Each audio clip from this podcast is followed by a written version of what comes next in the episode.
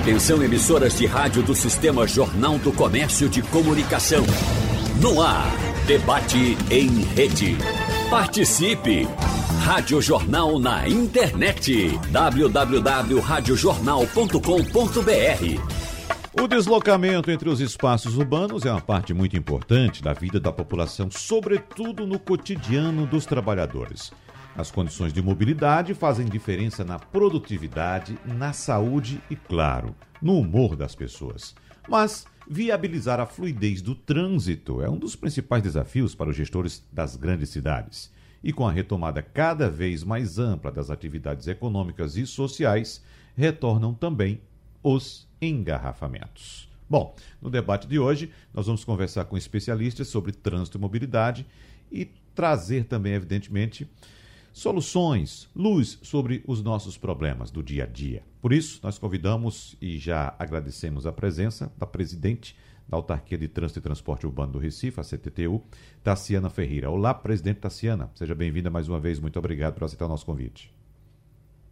Bom dia a todos. Quero agradecer mais uma vez o convite, cumprimentar a Estênio, um grande amigo, Roberta Soares, e também você, a gente fazer aí o nosso debate, uma conversa com relação ao novo normal, né? Com esse é, trânsito é. uhum. que está já anormal para o que a gente já estava acostumado na cidade. Perfeitamente. Muito obrigado, então, pela presença. A gente recebe também o engenheiro civil, especialista em gestão ambiental e engenharia de tráfego, vice-presidente do Conselho Regional de Engenharia e Agronomia de Pernambuco, o CREA, o engenheiro Estênio Coentro. Doutor Estênio, mais uma vez, seja bem-vindo. Muito obrigado pela presença. Eu aqui agradeço, cumprimento a todos, a todas, minha amiga Tassiana, minha amiga Roberta, competente jornalista, a você, Wagner, e principalmente aos ouvintes do programa que estão nos escutando agora. Agradeço em meu nome e em nome do CREA a participação nesse importante debate que vai começar agora. Muito obrigado. E a jornalista titular da coluna de mobilidade do Jornal do Comércio, Roberta Soares, que está comigo aqui no estúdio. Olá, Roberta, de volta ao presencial muito obrigado pela sua presença também. Obrigada, digo eu, por mais essa oportunidade da gente bater um papo. E quero dizer a Tassiane e a Estênio que estou sorrindo aqui por trás da máscara, viu? Sempre sorrindo. Acho que você lembra daquela história, né? Estou sorrindo por dentro. Né? É, rindo por dentro. Estou sorrindo é que não dá para ver. Exatamente, por trás da máscara. Agora, Roberta, como disse agora a presidente da CTTU, Tassiana, voltamos ao normal, um novo normal, mas falava-se durante o início da pandemia, nos primeiros meses da pandemia, nas primeiras semanas já, que tudo iria mudar após a pandemia. Voltaríamos diferentes. Bom, a pandemia não passou ainda. A gente teve um arrefecimento do número de infecções e de óbitos também, é tanto que muitas atividades estão voltando ao presencial, inclusive a nossa. Muitos colegas como você voltando aqui à nossa redação. Mas o que a gente observa, eu particularmente, Roberto, a sensação que eu tenho é que voltamos numa situação muito pior. O que a gente observa são ônibus parece mais lotados, trânsito cada vez mais engarrafado. Eu queria que você trouxesse inicialmente suas impressões e, evidentemente, os dados que você tem para que a gente possa colocar aqui à mesa e debater com os nossos convidados. É, exatamente. Eu acho que já voltamos anormais, né? Uhum. Já está, de fato, tudo pior do que antes. Assim, a gente vê essa demanda e o que é preocupante é que a gente estava, lógico, o poder público, a Tassiana acho que vai concordar comigo, estava muito destinado a outras funções, né? Assim, não é o caso da CTTU, a CTTU continuava, mas houve, né, uma destinação do, da mão de obra pública, o servidor público trabalhou demais e às vezes até tirado do, do setor de origem. Então a gente tem uma volta aí grande, os números mostram, a gente olha as estatísticas do Detran, o Detran já voltou a praticamente emplacar do mesmo jeito, na mesma média de antes, né? A própria, eu fiz uma matéria recente com dados da CTTU, o volume nas nossas vias já praticamente voltou a 100%. Jaboatão duplicou o volume de tráfego que tinha no início é, é, do ano. Então, a gente precisa agir agir rápido. E aí eu queria já, exatamente, a venda de usados, né? A gente trouxe matéria recente, está com 20% a mais. Então, assim. Só um detalhe, Roberta, sobre venda de usados. A, ca... a cada veículo novo vendido, são vendidos seis usados. É. Temos pesquisas mostrando que a população está tentando, quem pode, óbvio, e para o, o transporte individual. Quer dizer, a impressão que a gente tem é que todo aquele avanço que a gente tinha aí, eu não digo as novas gerações, que não são do carro, mas tem uma, uma grande parcela da população que, que estava no transporte público voltou para o individual. Então, os números que a gente vê mostram, de fato, essa paixão do automóvel voltando às vezes por necessidade, às vezes por medo de outras formas. Então, o que eu queria começar era perguntando: a gente tem aí empreendimentos acontecendo na cidade, como o Hotel Marina no Cais de Santa Rita, que vai ter um impacto no tráfego, no acesso da Zona Sul ao centro. O que é que Tassiane e Estênio pode ajudar? O que é que a gente tem previsto? A modernização semafórica do nosso sistema, como é que está esses investimentos, o que é que está sendo feito? Tassiana Ferreira. Bom, é, de fato, a, volta, a redução das restrições de circulação não teve uma volta e o que a gente tem percebido é que não apenas o volume, mas a distribuição do, do fluxo dos horários de pico, esses picos meio têm que se alongado. Então é uma coisa que a gente está começando a observar e a monitorar através de nossos dados e nossos equipamentos.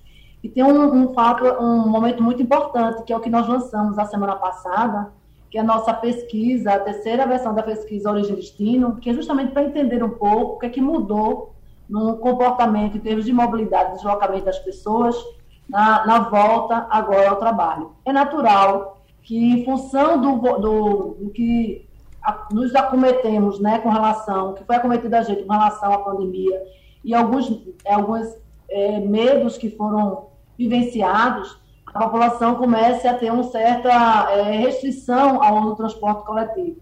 Mas é importante destacar a, a, a, o que a, a prefeitura, por exemplo, nesse ano, nós já implantamos já duas faixas azuis. E faixas azuis que têm justamente essa, essa continuidade para atender ao deslocamento metropolitano. Então, é preciso que cada vez mais o retorno à operação das linhas ela se normalize, para que as pessoas possam ter ainda mais segurança do uso do transporte coletivo, a gente percebe que está existindo um boom aí da, da compra de veículos, sobretudo de veículos usados, mas a nossa cidade, a capacidade viária da nossa cidade, ela é a mesma. Então, vivenciar o congestionamento é, é uma, uma, um dado, uma, uma situação que já imaginávamos. Por isso que a gente investiu já em faixas azuis. Esse ano já foi, a prefeitura já determinou a implantação de 9 quilômetros de, de rede ciclável e essa será o que vai nortear essa gestão do prefeito João Campos, justamente nessa, nessa decisão de, utilizar o espaço viário para dar prioridade à mobilidade das pessoas e à mobilidade ativa. São investimentos que têm sido feitos, com foco também para o pedestre. Então, a gente tem visto, pelos nossos números, que de fato é, há o aumento ao fluxo de veículos. Como eu falei, já estamos aí com cerca de quase 90% quando a gente relaciona ao mês de março, mas o que chama mais atenção ainda é esse pico que muitas vezes está um pouco mais prolongado, em determinadas regiões começa um pouco mais tarde, e tudo isso precisa ser adequado quando você falou, Roberto, da programação semafórica. Né? A gente tem a programação semafórica, ela parte de um comportamento em função do fluxo, e a gente tem feito esses ajustes, a prefeitura, inclusive, com investimentos de aquisição de novos controladores, ou seja, para modernizar essa rede semafórica, é uma decisão, inclusive, do, do nosso prefeito, quando já decidiu e já autorizou a fazer um investimento aí de mais de 100 controladores de semáforos. Controladores são equipa aqueles equipamentos que nós colocamos é, nos semáforos e que melhora, ou seja, a, a, implantação de novos ciclos e consegue a gente fazer programações é, de forma mais, digamos assim, mais inteligentes para a. Quando eu falo mais inteligentes, não é que hoje a programação não seja inteligente, mas é porque dentro de uma faixa horária a gente consegue colocar mais planos e uma diversidade maior para atender essa variação de fluxo. Doutor Stênio. Eu, eu fico feliz escutando Tassiana é, com os esforços que ela tem feito, que a CTTU tem feito para construir as faixas azuis, para melhorar a qualidade dos controladores de semáforos. Alguns são bastante antigos. Você passa nas ruas e vê a, a situação deles, são, os, as caixas estão oxidadas, enfim, eles dão pane frequentemente. Parabéns, está sendo seu esforço de correr atrás do prejuízo. É, é, essa, é a, infelizmente, é a função da, da CTTU. Ela sempre vai estar correndo atrás do prejuízo. Na realidade, a gente tem que pensar um pouco e ser um pouco mais ousado quando a gente fala de, de mobilidade e olhar o que aconteceu nesses últimos 35 anos. Esse plano de circulação da cidade, essa forma de circular, ela vem lá da década, do fim da década de 70, quando o Coronel Stanley fundou a MTU e começou a pensar no transporte e nos terminais integrados. E esse plano levou 30 anos para ser implementado, ou mais um pouco. Ele foi concluído há poucos anos com os terminais de integração. De lá para cá, a população aumentou muito. Né? O meio de transporte principal, priorizado, o ônibus, já não atende. Já não atende. De fato, esse é, isso é o que ocorre. É, a CTTU implanta faixas azuis, mas a resposta da população é muito é, é, refratária ao uso do ônibus, porque o ônibus presta um serviço ruim. Isso a gente tem que reconhecer. Ele, ele, eu não sei o que é que está por trás disso, mas você vê é, a forma como os motoristas dirigem nesses horários de pico. Você chega aqui no Derby, por exemplo, ele tendo faixa azul, mesmo assim ele invade a faixa do carro com a violência do tamanho dele. Ele realmente vai ocupar o espaço. Ele não sei o que é que acontece dentro da empresa que ele chega e transmite essa agressividade na rua. Isso o passageiro percebe. Então a gente tem que começar, de fato, a uma medida, como a Roberta falou, no curtíssimo prazo. O que é que se faz? A sugestão, essa é a minha opinião, tenho defendido ela publicamente, é melhorar o metrô. E aí alguém vai dizer, olha, o metrô é federal. É federal também a Estrada da Batalha, é federal a BR-232, é federal a rodovia de contorno da BR-101, que recebe recursos a decisão é política. A decisão não é se é federal, estadual ou municipal. A decisão é política. Na hora que o governo entender que o metrô é o eixo de transporte da, de qualquer cidade grande, por ter maior capacidade, por ter maior qualidade, na hora que ele entender isso, ele vai se sentar e começar a conversar com o metrô. Porque essa questão de ser estadual ou federal, ela de fato pouco importa, porque os entes de, governo eles sentam, fazem um convênio e está resolvido com muita rapidez. Se tiver decisão política, resolve esse assunto. Investir no metrô, sim. A última vez que a gente discutiu com o pessoal do metrô, eles falam numa quantia da ordem de um bilhão de reais para trazer o metrô para um, um, status muito bom. Já vai um bilhão e meio. Vagões, é, de novos trens, da melhoria do centro de controle operacional, e com isso eles vão poder transportar um milhão de passageiros por dia.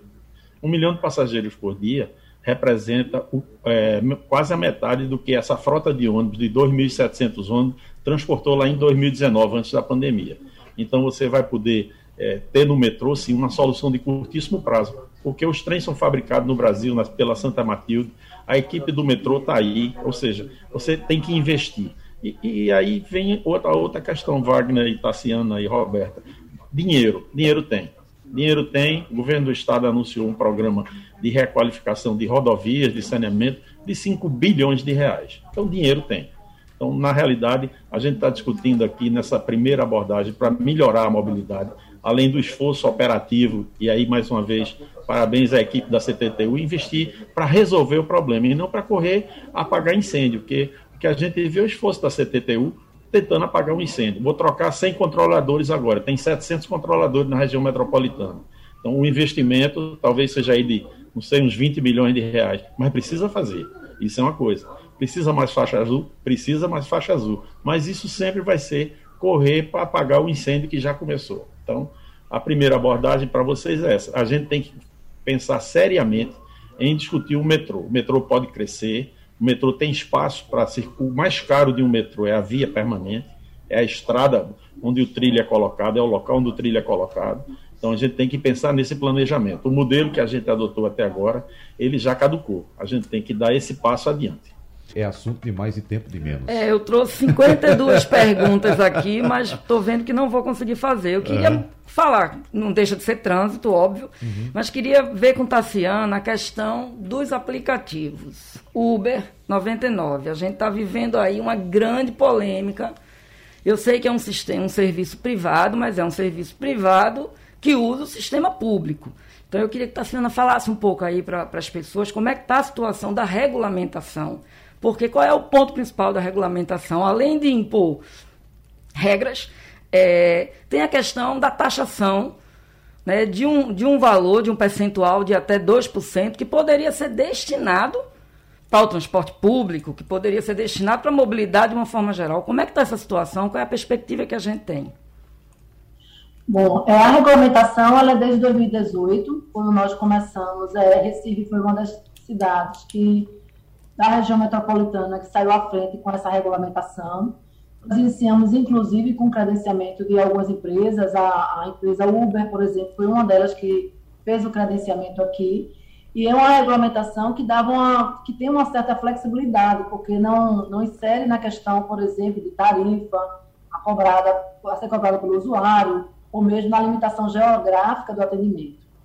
Mas recentemente teve uma sentença judicial que foi a autora, foi a 99, e que essa sentença judicial é, eu, é, reconheceu, ou seja, o juiz determinou que havia uma irregularidade com relação à cobrança desse, desse preço público, que é esse percentual, Roberta, que você estava falando, que é sobre a cobrança do uso do sistema viário, né? era um percentual em função do volume de veículos a ser cobrado, a ser cadastrado aqui.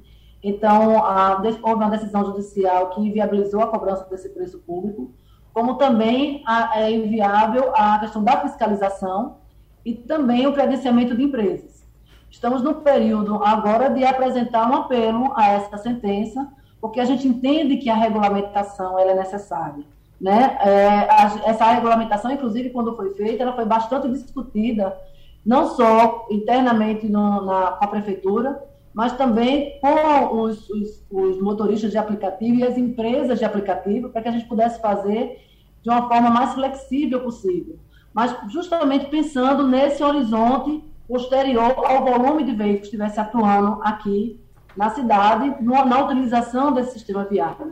E na lei, inclusive, prevê que esse recurso tenha uma destinação a um fundo municipal de trans, transporte que pode ter, inclusive, essas destinações, seja para melhorar a própria a questão de investimentos que o município faz voltado para o transporte público, ou mesmo para a mobilidade ativa. Então, a, a, a regulamentação, o arcabouço jurídico que foi previsto em 2018, é justamente com esse foco. Mas, no momento, a gente está sem a cobrança desse preço público, por, a, por respeito à decisão, à sentença judicial, como também a fiscalização. Mas vamos apresentar, a, o jurídico da CDTU já está preparando esse material, como também a própria Prefeitura do Recife, para entrar com recurso e aí tentar é, reverter essa situação para o bem da mobilidade da, da cidade. Vocês têm ideia de onde usariam? Porque, por exemplo, a gente agora, São José dos Campos, em São Paulo, uma empresa, não foi dita empresa, mas uma empresa de aplicativo faturou 13 milhões no mês o equivalente às três, ao faturamento das três empresas de ônibus. Então, é uma perspectiva financeira. A gente tem cidades como Fortaleza que estão destinando. A gente tem uma ideia para que seria, porque fundo para transporte e trânsito é uma coisa muito genérica. A gente vai usar isso em que exatamente? Vai pavimentar ruas ou vai destinar um transporte público, a mobilidade ativa? Se você tem observado as diretrizes da gestão, era tem voltado para a mobilidade das pessoas. O maior investimento em faixas azuis desde 2013 aconteceu nesse, nesses últimos anos, onde havia uma lacuna de quase 20 anos sem implantação de uma faixa exclusiva. A, a, expansão da rede cicloviária, que desde 2013 só havia 24 quilômetros, hoje estamos com 158 quilômetros, um aumento de mais de 500%, que mostra a, a, a, decisão política em investir em mobilidade ativa o investimento que está sendo feito em todo esse trabalho com relação ao pedestre, investimentos e melhorias de calçadas, tem acontecido com muito foco, com muita ênfase nesses últimos anos. Então, o Fundo Municipal de Transporte ele terá este foco. A pavimentação de vias, inclusive, é, Roberta Soares, a gente tem feito uma coisa casada com a Inlube. Recentemente, a Avenida Visconde de Jequitinhonha recebeu uma pavimentação nova porque ela ia receber uma faixa azul que foi implantada ano, a semana passada. A Rua 13 de Maio, que é em Santo Amaro, ela, nós pedimos a, é, a requalificação dela para implantar uma solução de urbanismo juntável com melhoria para o pedestre e uma ciclofaixa existente, que era unidirecional, que é a mais estreita, que vai apenas no sentido da via, a gente está requalificando ela e transformando ela em bidirecional, ou seja, alargando a ciclofaixa. Então, tudo isso focado no que nós chamamos de mobilidade ativa, com foco na mobilidade das pessoas, porque é isso que nós identificamos quando foi feita uma pesquisa em 2016, que foi novamente feita em 2018, que é a pesquisa Origem e Destino, e que confirma que as pessoas utilizam mais o transporte público para os seus deslocamentos diários, seja para o trabalho ou seja para a escola. Então, não dá para, como o próprio Stênio falou, né, a, capacidade viária é essa, a gente precisa usar de forma inteligente, dando prioridade à maioria das pessoas, e é esse o principal objetivo do Fundo Municipal do Trânsito e Transporte do município do Recife. Deixa eu chamar o doutor Estênio também, enquanto representante do CREA aqui, já que você, Tassiana, falou a respeito da capacidade viária, e a gente observa também que com a retomada das atividades econômicas, a gente sabe, sabe que no começo todos os setores da economia sofreram. Mas teve um setor que sofreu no começo, mas foi retomando aos poucos e a gente observa que também está, me parece, a pleno vapor, que é o setor imobiliário, doutor Estênio e a gente observa que, à, medida que o tempo vai passando, mais e mais edifícios, mais construções vão surgindo. E às vezes sem um estudo de capacidade viária, pelo que parece, né? Em cada rua, eu sei que cada um tem um exemplo aqui, na minha, por exemplo, onde eu moro, tem um condomínio que a gente já não tem mais espaço para estacionar na rua e na frente já começou a surgir outro condomínio. E algumas ruas adjacentes também a mesma coisa. A gente não encontra mais lugar para estacionar e os prédios vão subindo. Então, a, a, a gente não acompanha também esse crescimento, por exemplo, de edifícios garagem aqui no Recife. Né? A não ser algumas, alguns edifícios relacionados a, a prédios públicos. E as ações mitigadoras. E as né? ações né? mitigadoras que também. precisam vir. Então, isso tudo também tem impacto na mobilidade, né, doutor Stênio? Tem, veja, esses edifícios de, de grande porte, todos eles é, deles é requerido um estudo de impacto sobre a vizinhança e um estudo de impacto sobre o trânsito. Ou seja, o órgão que aprova esses estudos, que aprova o projeto, é a própria prefeitura, que deveria enxergar não o prédio isoladamente no contexto de uma rua, mas o conjunto de prédios de uma quadra, o conjunto de habitações de, um, de uma determinada zona ou bairro. Isso, essa, essa análise é uma análise um pouco, o foco é um pouco maior, deveria ser um pouco maior, e não simplesmente é a questão do, daquele prédio especificamente. Por exemplo, recentemente a prefeitura aprovou um grande empreendimento no terreno do Colégio Salesiano. E o terreno do Colégio Salesiano vai ter um edifício garagem.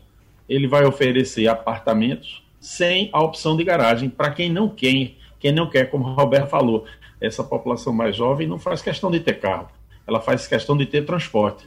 E então, é, eu queria só fazer um parêntese quando eu abordo a questão do transporte, que se não fosse os veículos por aplicativo, a minha avaliação é que a cidade ia estar muito pior, porque é, eu sou usuário de, de, transporte por aplicativo e em dezembro ainda de 2019 tinham cerca de 33 mil veículos, eram as informações das próprias operadoras. Isso equivalia a 150 é, mil veículos privados circulando, porque um, um veículo por aplicativo ele, ele até dá 10, 15, 20 viagens por dia, enquanto o veículo particular que transporta 1.1, 1.2 passageiros, às vezes faz duas ou três ou quatro viagens por dia. Então ele entope as ruas, porque eu saio de casa para trabalhar e estaciono e depois o carro fica lá. Então acho que se a situação, se o, o, aplicativo não tivesse na rua, o negócio estava muito pior. Mas, mas voltando à, colocação, Wagner, é que eu vi uma, uma colocação feita aí discutindo sobre a questão de ser privado ou público, né? É, eu acho que essa é uma discussão que vale a pena você entender sobre a, o viés de quem entrega melhor, quem, quem, quem devolve melhor. Você tem um transporte público de passageiros da região metropolitana que é privado e é mal avaliado. Você tem o metrô de Salvador e o metrô de Fortaleza, um é público e outro é privado, e os dois são bem avaliados. Né? Você tem o metrô de São Paulo, que metade é público, metade é privado, e ainda tem a, a, a, os trens e os ônibus que são privados. Então, veja, a questão é de gestão. De fato, você não tem é, as ferramentas de gestão, e aí eu vou abordar, pegando uma fala de Tassiana, tecnologia. Você não consegue fazer um sistema de circulação operar bem, as ruas, as avenidas da cidade, se você não tiver tecnologia é inaceitável faltar luz na cidade e a rede semafórica apagar. Isso não, isso aconteceu mais de uma vez, né? E a gente sabe das informações que, ó, tem, tem lá os no break, mas estão no break estão velhos, é, tinha que ser substituído. Os controladores de semáforo também são antigos, né? A gente sabe que tem recurso na CTTU, o recurso de multa por lei, ele só pode ser aplicado em três coisas: é engenharia, fiscalização e educação. E a gente sabe que na hora que o prefeito senta, ele toma conta do caixa da, da CTTU, que é um caixa gordo. É, Braga, quando estava na prefeitura, ainda disse que era 100 milhões de, de, das 10 maiores infrações de trânsito, rendia 100 milhões por ano. Ou seja, 100 milhões de reais. Se você for aplicar em fiscalização, se você for aplicar em engenharia e educação, dá de sobra. Tem muito dinheiro. A criação desse fundo de 2% sobre é, o transporte por aplicativo vai engordar ainda mais esse caixa. Quer dizer, eu volto sempre, a questão não é recurso, a questão é decisão, planejamento e decisão, porque senão a gente vai, vai continuar é, malhando em ferro frio. Eu me lembro, Tassiana, é, que quando o Braga ia assumir a secretaria, lá na primeira eleição de Geraldo, ele é, teve, fez um debate com o pessoal daqui do CREA sobre a questão de ciclofaixa. E eu fui eu que apresentei para Braga a solução, uma proposta, nem uma solução. Ô Braga, na Avenida Gamenon Magalhães, cada pista principal tem 14 metros de largura. Reduz a faixa, estreita a faixa para 3 metros. Você vai ter quatro faixas de rolamento de 3 metros, totalizando 12 metros, e bota uma, uma ciclovia junto do canteiro central com 2 metros de largura. Você vai ficar diminuindo o vazio que está perdido por onde passam motos, uma faixa exclusiva para ônibus, três faixas para veículos e uma faixa para bicicleta em plena Gamenon Magalhães. E essa é, solução se aplica na Mascarenha de Moraes, na Avenida Recife, todas elas que tem aquele padrão de pavimentação, que é o padrão rodoviário, a placa de concreto tem 3,5 metros e meio de largura. Então, se você tem três placas, você tem 10 metros e meio de largura. Você tira um metro e meio para fazer a ciclovia e os outros 9 metros você faz três faixas de rolamento, uma para ônibus. Então você consegue partilhar, democratizar mais, porque quem está sem dinheiro está andando. Ele, ele, se ele tivesse uma bicicleta, ele ia ser uma pessoa feliz. Quem está sem dinheiro está andando. Então a gente tem que pensar nessa população que ficou empobrecida após a, a pandemia. Roberta. Então, vamos pegar carona aí no que Estênio colocou e perguntar a Tassiana. Detalhe um pouco para a gente, Tassiana, porque tem muito esse discurso né, que eu, particularmente, sou contra. Para mim, não existe uma indústria de de multas, né? existe uma indústria de infração. Mas, de fato, o que é arrecadado tem que ser obrigatoriamente tratado com muita presteza, de, decência. E detalhe um pouco para a gente, esses recursos que vocês arrecadam, em quanto em média por ano? Eu sei que teve uma queda com a pandemia, mas as multas já estão voltando, porque os motoristas cometem as infrações. Para que a gente destina? Vamos pegar carona um pouco aí no que Estênio levantou para a gente explicar isso para o cidadão. É possível, Tassiana? Eu acho que é importante primeiro desmistificar algumas informações que foram passadas agora por Stênio. Primeiro, a arrecadação não são 100 milhões por ano. Isso aconteceu no ano de 2019, em função de uma ação que foi feita da Prefeitura junto ao Detran, o Detran é que faz hoje o processamento das multas, e que antes ele cobrava por cada multa o valor de 45 a 52 reais, na verdade.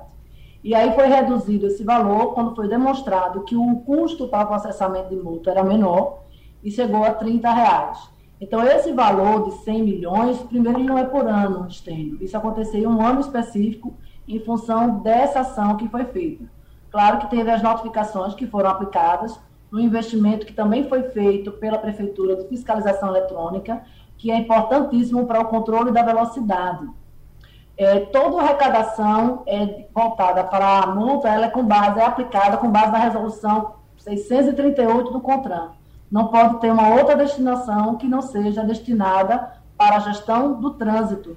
E dessa forma é feito todos os custos envolvendo sinalização, envolvendo inclusive a parte semafórica, o contrato de orientadores de trânsito, que é de um grande apoio à operação, ele é arcado com custos voltados para a multa, ou seja, de acordo com o Código de Trânsito Brasileiro. É, o investimento que foi feito pela, ao longo dos anos dessa prefeitura foi um investimento muito forte em relação à mobilidade ativa.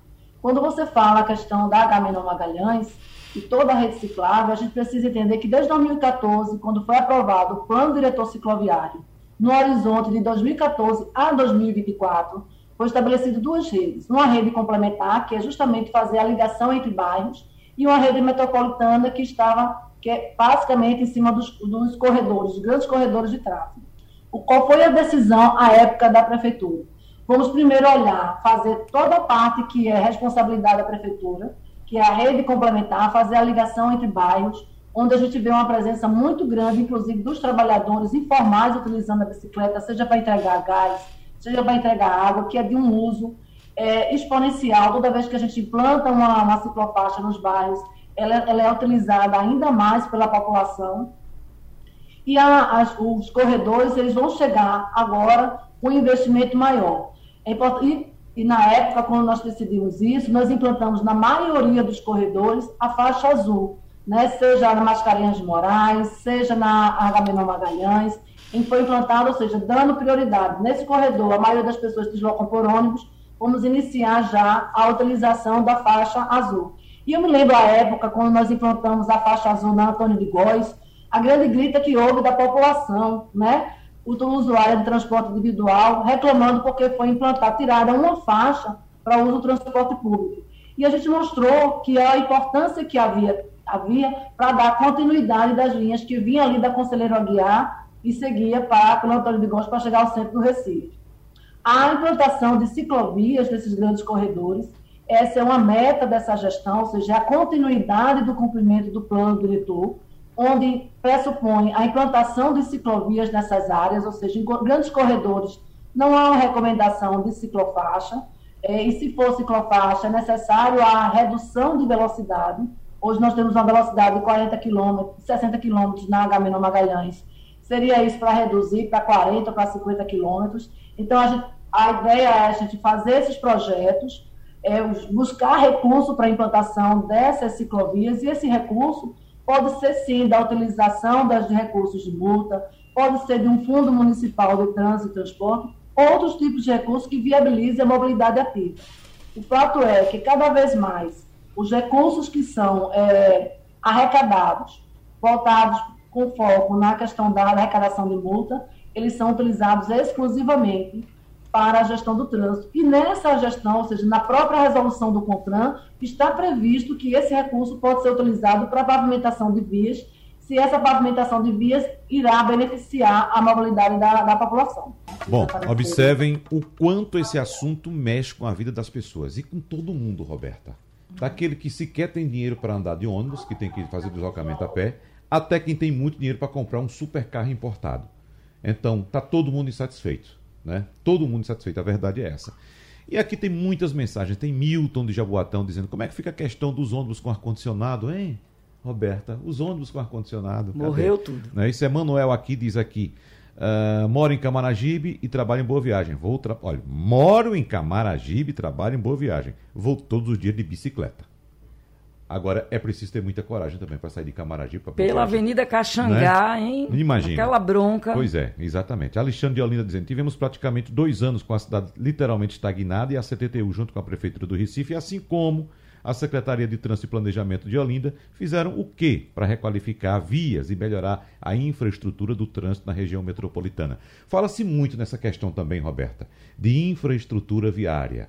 É, as pessoas pensam construção de viaduto, alargamento de vias. Se isso desse certo, São Paulo não tinha engarrafamento, né? Que foi construído em São Paulo de viaduto, alargamento de via, novas vias, rodovias, e a gente continua desse jeito. A impressão que tem é que a situação só faz piorar, Roberto. E vamos retomar aí agora a última, pelo menos a perspectiva que a gente tem aí recente, que eu saiba, que a gente não tem, não ouve falar de grandes projetos, não ouve falar nada disso dentro da prefeitura do Recife por enquanto, seria a ponte Iputinga Monteiro, que uhum. até ganhou o nome, um outro nome, me, me falha a memória aqui, é, Estênio e Tassiana podem me ajudar.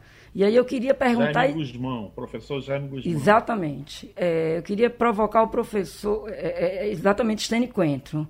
Uhum. É, eu acompanhei o início desse, desses projetos, enfim, seria a ligação, a continuação da terceira perimetral, mas aí agora, quando o projeto é retomado, houve muitas críticas a esse projeto, porque diz que, de fato, ele não vai fazer a conexão com a terceira perimetral. Então a gente vai ter que fazer a ponte, que já custou caro, já perdeu dinheiro, e vai ter que fazer um sistema viário para adaptar a essa ponte, porque ela não, ela não estaria no lugar certo. Então eu queria avaliação de Stênio e queria que Tassiana dissesse, porque a bronca vai sobrar para ela. Esse sistema viário que vai ter que ser feito, é ela quem vai fazer, assim, é ela quem vai dar os direcionamentos. O que, é que você acha, Coentro? Eu, eu não vi o estudo de impacto sobre o trânsito dessa obra. Inclusive, vai ter uma audiência pública dia 30, convocado pela Câmara de Vereadores, e o presidente Adriano Lucena pediu que eu participasse. Eu vou tentar dar uma olhada nesse estudo de impacto sobre o trânsito, porque a impressão que fica é que vão sobrecarregar 17 de agosto naquele trecho ali do, do Monteiro. Eu vou, vou desviar tráfego que vem do outro lado do rio vou jogar ali. Se aquela solução do sistema viário não estiver muito bem arrumada, aí vai ter o reflexo direto já no sentido é, de quem vem do Caiara para 17 de agosto. Eu acho que ali aquela saída vai dar uma estrangulada grande, porque você vai é, gerar tráfego. Agora, eu não vi o estado, é, o estudo de tráfego, mas gostaria muito de dar uma olhada. Mas é isso, é o que você acabou de dizer, Tacena.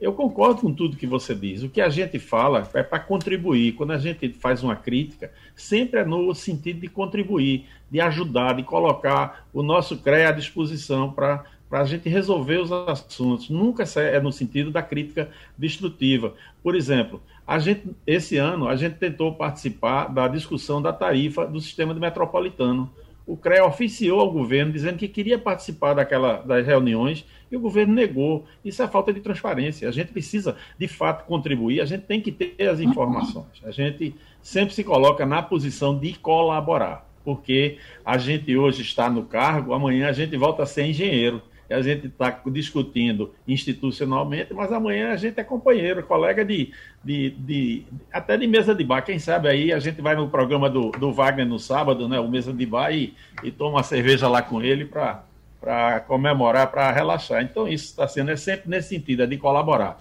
Agora, é, as críticas vão vir. Você está numa vidraça já há oito anos, você trabalha que só, todo mundo reconhece o seu esforço, né? Mas a vidraça é aquilo que eu disse: você sempre está correndo atrás do prejuízo. Você não consegue, ninguém dá uma boquinha para você só estar tá assim. A gente vai fazer aquilo. Quando chega o pacote, é, vai ser feito e agora. Aí você corre, se esforça e resolve. Era essa a colocação, está sendo sempre no, no sentido da gente é, colaborar. O CREA está à disposição, tem, sei lá, você faz parte também dessa casa, somos 30 mil. A gente sempre quer ajudar. Quer ajudar porque é ajudar a população. A gente quer resolver ou tentar resolver o problema da população. Quando a gente anda, que chega no derby às quatro e meia, cinco horas da tarde, vê aquela multidão de pessoas, é, bate uma tristeza que não tem tamanho. Tassiana Ferreira. Querido Stênio, eu sempre tenho você no coração, você sabe disso. Muitas das nossas intervenções a gente dividiu as angústias, né? E dividiu os acertos e também corrigiu os erros. Então, eu sempre digo que os colegas engenheiros eles têm sempre um, um princípio de se autoajudar. Isso é muito bom. E crítica, eu sempre digo à minha equipe: quando tiver um silêncio da população, é porque a solução foi perfeita. Porque crítica sempre vai, vai surgir qualquer intervenção que, que a, um órgão de trânsito faça, ele sempre vai inferir no, no movimento das pessoas. Então, é preciso que a gente escute, entenda qual é melhor, o que é melhor que possa ser ajustado e a gente sempre divulgar o porquê daquela mudança, qual a necessidade daquela mudança, que as pessoas passam a entender depois que a, a, a mudança se consolida. Com relação à ponte que a Roberta estava falando, eu digo que é, ela é de uma importante conexão, uma conexão que hoje é sofrida da Zona Norte com a Zona Oeste, e que é importante para isso. Oeste. E essa ponte, inclusive, eu acho que ela é interessante porque ela já vem, já vem uma previsão de uma estrutura cicloviária para ela, ou seja, ela vai tá, já dá essa conexão importante que é tão reclamada da conexão da rede cicloviária. Então, ela já vai traz um ponto importante. A estrutura do, do sistema viário que acomoda as duas áreas, seja na região oeste e seja na região norte, é natural quando a gente coloca uma, uma obra d'arte dessa, essas estruturas viárias elas precisam ser adequadas. Mas é importante que essa conexão vai trazer um benefício muito grande de redução de tempo de viagem, principalmente na distância de deslocamentos, como, por exemplo, o pessoal da área norte, ali da 17 de agosto, ter acesso, por exemplo, à, à universidade. Então, você vai conseguir, inclusive através de transporte público, melhorar essa conexão. Eu sempre falo que é, é, a gente fica muito triste quando vê a situação do metrô, que foi logo quando você começou a falar, né? A gente precisa cada vez mais resguardar o transporte de massa, e a Prefeitura do Recife tem feito muito isso em relação ao seu sistema viário, quando a gente vem implantando com muita destinação, com muita obstinação, as nossas faixas azuis. Isso tem sido assim um, um princípio que norteou desde 2013 e que o prefeito João Campos, ao assumir, ele pediu para que a gente continuasse com esse mesmo afinco, essa mesma determinação nesse investimento e de projetos e proposições para melhoria, seja do transporte público, como também seja pela mobilidade ativa, ou seja, pelas bicicletas e pelas calçadas. Quando o Wagner falou de uma, de uma, uma cidadã que sai de Camaragibe e vai para Boa Viagem, utilizando a rede cicloviária, realmente, Wagner, ela é uma exceção. A grande maioria faz deslocamentos em torno de 5 a 6 quilômetros de extensão através da, da de bicicletas. E esse, isso a gente tem mostrado que utilizar a bicicleta ao invés do carro, é, isso traz não só benefício para a saúde, mas benefício para a cidade. Por isso que a gente tem buscado investir nas estruturas cicloviárias. Mas é preciso que a gente comece a trabalhar e a olhar, e cada vez mais que também precisa ter uma decisão pessoal. Não adianta eu ficar num discurso bonito que é bom criar ciclofaixas, criar faixa azul, mas eu, eu fico brigando quando é retirada um estacionamento do, do logradouro público. Quando é cobrado estacionamento, por exemplo, por, pelo uso da, do estacionamento rotativo. Então, existe sempre essas, essas, esses, esses debates que são importantíssimos, mas que faz parte do futuro das cidades. A cidade cada vez mais tem o seu sistema viário cada vez mais escasso e precisa usar de forma inteligente. E a gente só pode usar de forma inteligente e fazer ações que atendam a população se a gente escuta a população. Por isso que eu sempre digo, críticas, elas são, serão sempre bem recebidas, e eu acredito sempre que quem está criticando é porque está olhando para o nosso trabalho e quer nos ajudar cada vez mais. O presidente Tassina, só um minutinho, Roberta, só uma questão que está chegando aqui bem pontual, porque eu estou recebendo muitas mensagens aqui da zona oeste do Recife. Por exemplo, tem Lula da Iputinga, que fala que é, o cruzamento da rua Emiliano Braga com a professor Chaves Batista diz que ali é historicamente é engarrafado, pois é o único retorno para se pegar a BR-101 e a Caxangá no sentido centro ou sentido Camaragibe.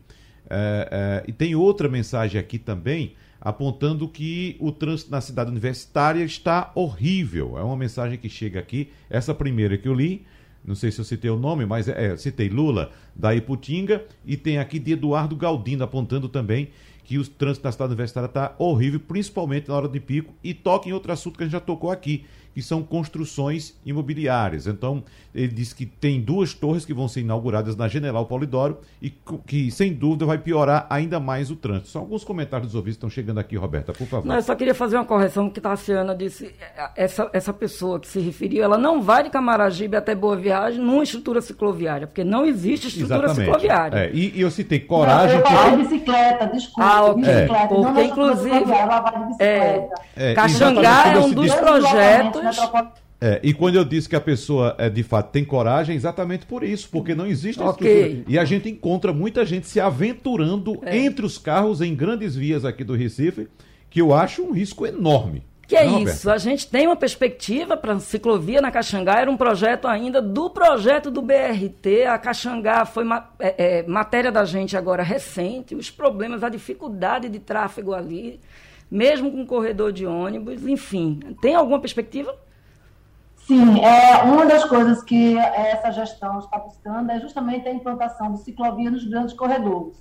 E nos grandes corredores indicados e hierarquizados pelo plano diretor cicloviário. E entre eles está a Avenida Caxangá. A Avenida Caxangá, inclusive, em pesquisas é confirmada a utilização dela com uma grande frequência por pessoas que utilizam bicicletas.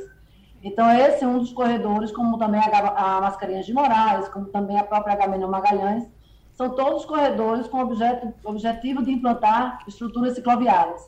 Agora, Wagner, essa, essa, essa reclamação com relação à cidade universitária, é importante destacar que está tendo uma obra na BR-101, ali na via local, próximo ao Hospital das Clínicas, e que o desvio do percurso é justamente por dentro da, da cidade universitária.